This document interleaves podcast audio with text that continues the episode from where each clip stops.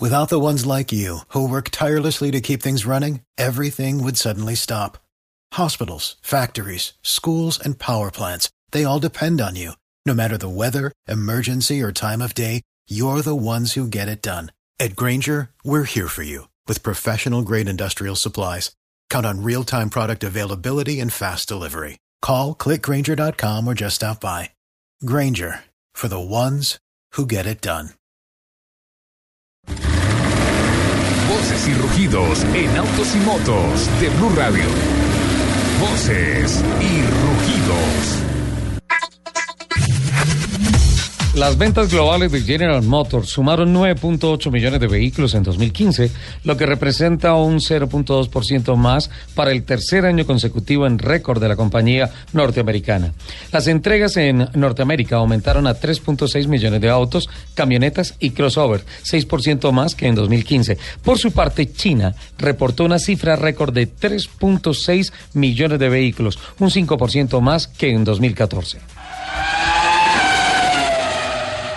El Papa Francisco recibió en audiencia privada a Jean Todt, presidente de la Federación Internacional del Automóvil FIA, en la que apreciaron una película dirigida por Luc Besson titulada Safe Light Kids, en apoyo de la campaña del mismo nombre que llama la atención sobre los 500 niños, uno cada tres minutos, que muere cada día en las carreteras del mundo. Su Santidad Francisco mostró gran interés por la campaña, quien recibió su bendición. El Ayuntamiento de Madrid aprobó un nuevo protocolo de emergencia durante episodios de alta contaminación en la capital. Estos eh, mm, protocolos endurecen las medidas de restricción del tráfico. Por primera vez se contempla restringir la circulación a todos los automóviles en situaciones donde los niveles de polución sean excepcionalmente graves. La caída sostenida de los precios mundiales del petróleo comienza a preocupar a los directivos de la Fórmula 1 y a los jefes de los principales equipos, que están considerando previsiones alarmantes que sitúan en muy poco tiempo el precio del barril del crudo por debajo de los 20 dólares. Una primera alarma comenzó a escucharse en Stone Gran Bretaña, donde se halla la sede del equipo Renault de Fórmula 1. Allí la presencia de Pastor Maldonado está en vilo porque su patrocinador aún no honra la cuota correspondiente. La situación no es nueva en el deporte a motor, pero esta vez el involucrado es PDVSA, una de las empresas petroleras que fue de las más importantes del mundo, propiedad del gobierno de Venezuela. Entre tanto, voceros de la Federación Internacional del Automóvil y de la empresa Fórmula One Management, que maneja el área comercial de la Fórmula 1, afirmaron estar buscando alternativas que permitan al público involucrarse más con las carreras de la máxima categoría del automovilismo.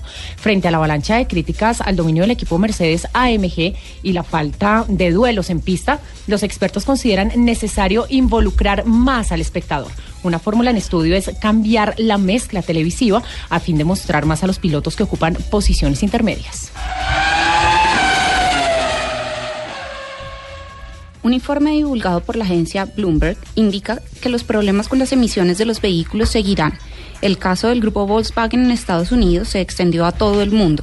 El de Renault y Mercedes-Benz la semana pasada no ha sido el comienzo eh, sino de algo que irá sumando fabricantes atentando contra el medio ambiente. El reportaje de, Bloomberg recuerda que Fiat Chrysler tiene más los antecedentes en materia de emisiones en Estados Unidos y que para cumplir con los requisitos deben mejorar más rápido que sus rivales más grandes y ricos, o se verían forzados a dejar de fabricar algunas de sus camionetas ligeras.